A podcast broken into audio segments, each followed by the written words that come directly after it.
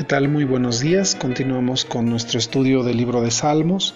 Ayer estudiábamos el capítulo 12 y en él nosotros encontramos eh, que alrededor de la palabra es necesario eh, confiar, es necesario creerla, el valor que tiene la palabra de Dios es eh, algo sumamente importante de destacar en este momento. Y bueno, Aparte de ello, nosotros veíamos cómo este, la mentira, la calumnia que hay alrededor de nosotros eh, eh, no debe afectarnos. Nosotros debemos mantenernos firmes en la fe, confiar en Dios. Hoy eh, estudiaremos el capítulo 13 y quiero comenzar leyendo desde el versículo 1. Dice, ¿hasta cuándo, Jehová? ¿Me olvidarás para siempre? ¿Hasta cuándo esconderás tu rostro de mí? ¿Hasta cuándo Pondré consejo en mi alma con ansiedad, mi corazón cada día. ¿Hasta cuándo será enaltecido mi enemigo sobre mí?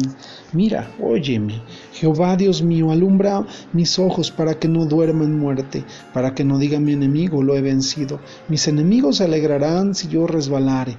Mas yo en tu misericordia he confiado. Sé alegrará mi corazón en tu salvación. Cantaré a Jehová porque me ha hecho bien. En este salmo nosotros vemos que la palabra hasta cuando aparece cuatro veces en los dos primeros versículos. En esto expresa desconsuelo hacia Dios.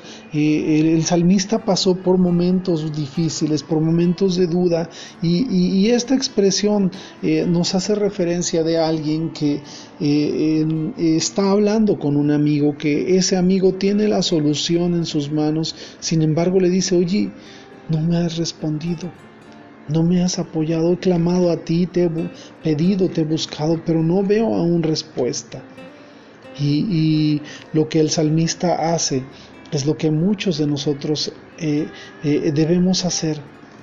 Debemos ser sinceros con Dios, debemos expresarle nuestra necesidad, nuestra situación, eh, eh, eh, platicarle de manera clara qué es lo que sucede, qué es lo que estamos esperando de él y en realidad a veces en estas expresiones como la que el salmista hace es porque ha pedido desde hace tiempo soluciona un problema, una necesidad y no ha visto respuesta.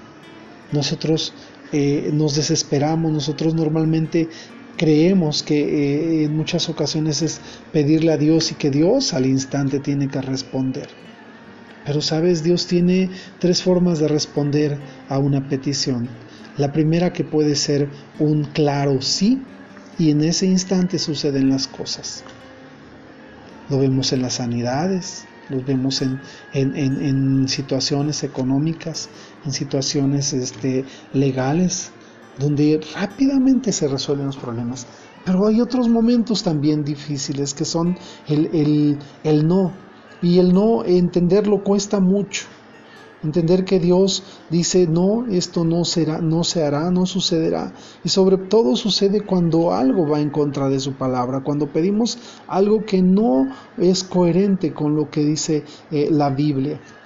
Otra, otra respuesta, y esa es difícil también, es el espera. Muchos de nosotros no sabemos esperar.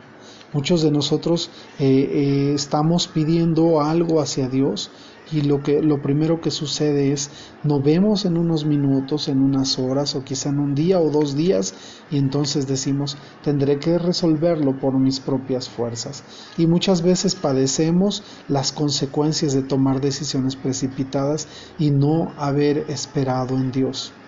Sucede en lo económico. Muchas veces pensamos que, eh, eh, que, ya clamamos a Dios, que ya le pedimos y que no hubo solución. Ahora tendremos que ir y conseguir con alguien, ya sea con el banco, con algún amigo, con alguna situación, algún, alguna empresa y de préstamos y al rato nosotros vemos las consecuencias cuando esa deuda que quizá teníamos, esa necesidad que teníamos se hace mayor. Pero la Biblia dice que tenemos que aprender a esperar. Eh, hablar de esperar implica saber que a aquel que le hemos pedido es fiel, aquel que, eh, con el, al que recurrimos no nos fallará. Hay un momento en la Biblia que, que, es narrado en el capítulo 5 de Marcos, en el versículo 21, donde eh, se acerca Jairo a Jesús. Jairo sabía de la fama de Jesús y se acerca y le dice, Señor, mi hija está agonizando. Jesús rápidamente se pone en marcha y le dice, vamos. ¿Sí? Pero mientras ese vamos, había una gran multitud y dentro de esa gran multitud había una mujer que tenía una necesidad. Ella pensó eh, eh, eh, que si tan solo tocaba el borde del manto de Jesús, ella iba a ser sana. Sucede este momento. Y esos minutos que quizá iban a tardar en llegar Jairo y Jesús a la casa de este, se prolongan. Se prolongan quizá media hora, quizá una hora, quizá dos horas. Y con ese tiempo que pasó donde mientras Jesús descubre a una mujer con una fe tremenda que se atrevió, se atrevió a luchar por tocar el manto de Jesús y fue sana, mientras eso pasó, llega alguien y le dice a Jairo, ya no molestes al maestro, tu hija ha muerto. Y sabes, Debe ser muy duro, muy difícil escuchar eso. Estaba yo esperándote, Jesús. No tuviste tiempo. Podía reclamarle. Sin embargo, Jairo se mantiene confiando y Jesús llega y Jesús resucita a, la niña. Con unas palabras eh, curiosas le dice, Talita Kumi, que traducido es, niña, a ti te digo, levántate. Y sabes, llega el momento de que nosotros también lo hagamos con nuestra fe. A veces nuestra fe está muerta y necesitamos resucitarla. Y Jesús hoy dice, talita cumi, niña, a ti te digo, levántate. Y hoy decimos, levántate. Tú que duermes, tú que tu fe ha enfriado, tú que pediste y no has visto respuesta, despierta Resucita esa fe que tienes en Jesús porque sabes, Él es fiel, Él no fallará. El salmista lo sabía, el salmista supo, descubrió que Jesús tarde o temprano derrotó a todos sus enemigos y no hubo rey como el rey David. Fue un hombre sumamente bendecido, sumamente prosperado y un amigo de Dios que caminó con Él, que supo, se supo esperar. Hoy yo te animo a que confíes, a que esperes en Él. Él es fiel, Él no nos falla y Él te ama. Que tengas excelente día. Dios te bendiga.